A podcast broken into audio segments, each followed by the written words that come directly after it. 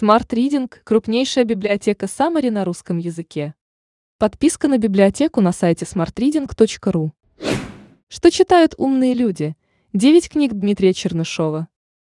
Дмитрий Чернышов, блогер, входит в топ-10 блогеров Рунета, автор книг «Вертикальный прогресс», «Как люди думают», а также книги загадок и головоломок «Чем заняться вечером с семьей на даче без интернета». Мы недавно публиковали интервью Дмитрия Чернышова о том, почему дети не любят школу.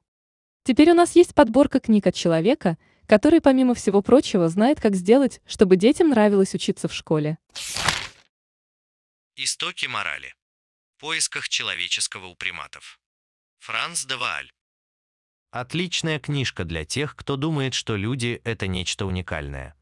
Этолог Франсискус Бернандус Мария Франц де Вааль, который в 1997 году попал в список 100 самых влиятельных людей в мире по версии журнала Time, подробно рассказывает о том, что практически все наши чувства – альтруизм, самопожертвование, эмпатия, склонность к мистике и зачатки морали – есть и у животных. Невероятно интересно наблюдать за тем, как эти качества развиваются в людях.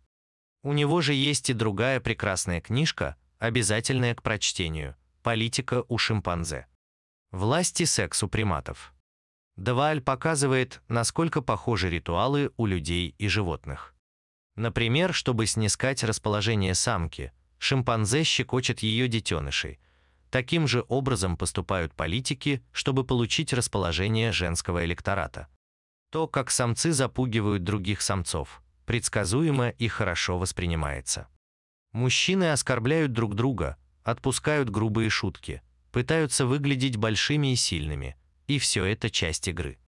Более высокие мужчины имеют преимущество. Вот почему низкорослые политики любят становиться на подставку во время фотосъемки. Люди, которые играют в игры. Эрик Бёрн. Книга, которая была зачитана мною до дыр еще в детстве. Мысль, что такое разное поведение разных людей в компаниях подается несложной классификации, ошеломила меня и научила смотреть на себя со стороны. Книга обязательна к прочтению молодоженам. Она позволит им избежать деструктивных игр, если бы не ты. Или загнанная домохозяйка и переключиться на гораздо более интересные и плодотворные модели поведения. Думай медленно, решай быстро. Даниэль Канеман в наш век инфо-цыганства и фальшивых специалистов Даниэль Канеман один из очень немногих настоящих профессионалов. На эту книгу ссылается огромное количество авторов. Обязательно к прочтению.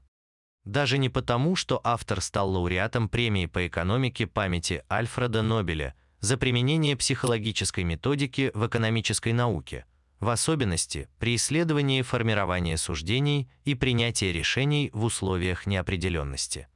А потому, что разрушает два классических стереотипа. Первый, что люди в основном рациональны и мыслят здраво. Второй, что большинство отклонений от рациональности объясняется эмоциями. На самом же деле все гораздо интереснее. Канеман подробно объясняет ошибки нашего мышления. Маверик История успеха самой необычной компании в мире. Рикардо Семлер. У меня есть друг, который получил диплом MBA. Он учился в нескольких странах на нескольких континентах. У него свой очень успешный бизнес. И на мой вопрос, какая книга помогла ему больше всего, он ответил «Маверик». Разумеется, я тут же купил и прочитал ее. И не пожалел об этом. Эта книга не теоретика, а практика. Рикардо Семлер построил свою компанию в момент сильнейшего кризиса в Бразилии. Сэмка выросла в шесть раз, несмотря на экономический спад, инфляцию и хаотичную государственную экономическую политику. Производительность увеличилась почти в 7, а прибыль в 5 раз. Фактически Семлер придумал модель производства заново, отказавшись от классической схемы «все так делают». У Семлера рабочие сами определяют свой график и норму выработки и могут увольнять неэффективных начальников. А еще Семлер предложил очень интересную идею – привести в школу на помощь учителям стариков. Очень интересная связка получается. Жизнь 3.0. Что значит быть человеком в эпоху искусственного интеллекта? Макс Тегмарк. Сильнее всего из всех отечественных авторов на меня повлияли братья Стругацкие. И особенно их меморандум Бромберга. Человечество будет разделено на две неравные части по неизвестному нам параметру. Меньшая часть его форсированная и навсегда обгонит большую, и свершится это волею и искусством сверхцивилизации, решительно человечеству чуждой. Интересно, что сам Бромберг желчно критикует чужие сценарии будущего. Помните? Не могу не заметить только, что модели Спрут и Конкистадор вызвали у меня приступ неудержимого хохота своей анекдотической примитивностью, а модель «Новый воздух» хотя и производит впечатление конструкции не вполне тривиальной, начисто лишена сколько-нибудь серьезной аргументации. 8 моделей. 18 разработчиков. Так вот Макс Тегмарк занимается тем же. Он создал целый перечень сценариев технологической сингулярности, который претендует на то, чтобы описать все возможные варианты ожидающего нас будущего. Среди этих моделей есть либеральная утопия, великодушный диктатор, бог-защитник, директор зоопарка и еще 8 моделей. Интересно, что у нас есть реальный шанс дожить до технологической сингулярности и увидеть, какая из этих моделей победит.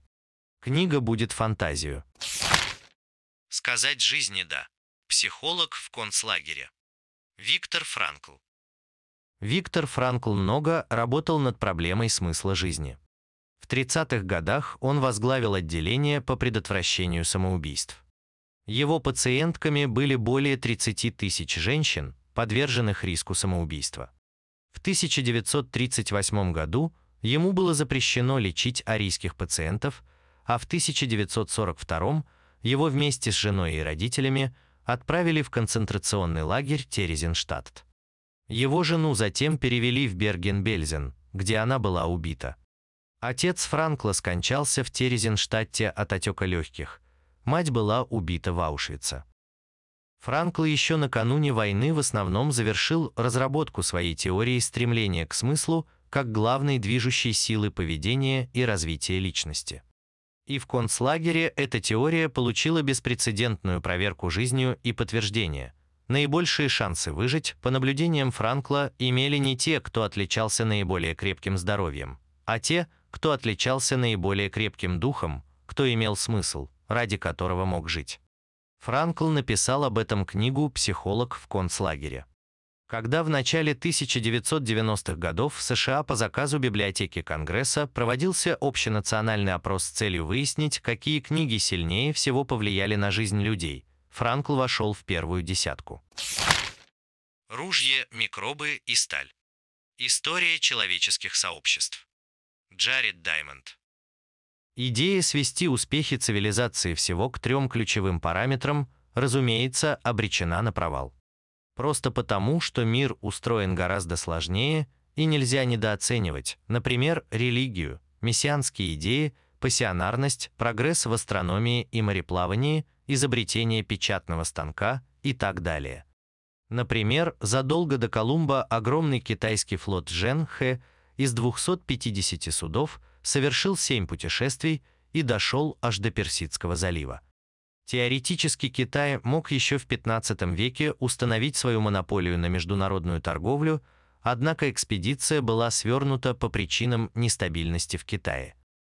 Тем не менее, книга Даймонда – крайне интересная попытка ответить на вопрос, почему именно европейцы завоевали практически весь мир, а не японцы или ацтеки.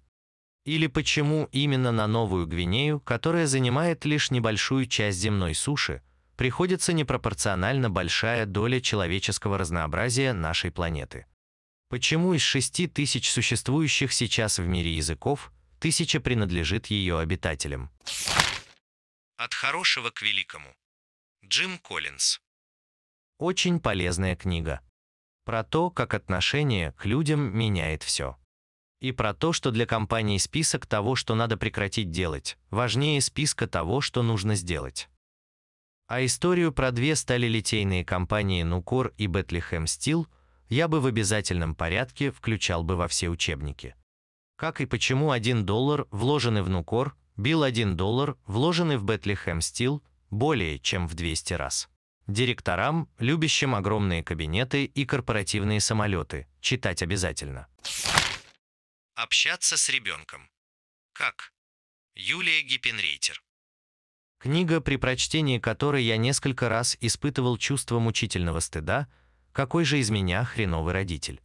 Книга о том, как слушать и понимать ребенка.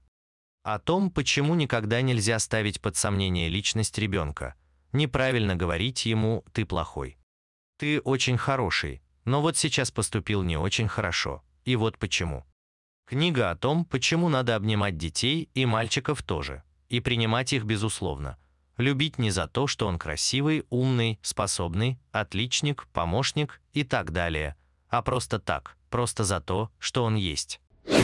Smart Reading – Summary на лучшие нон-фикшн книги в текстовом и аудиоформатах. Еженедельное обновление. Подписывайтесь на сайте smartreading.ru.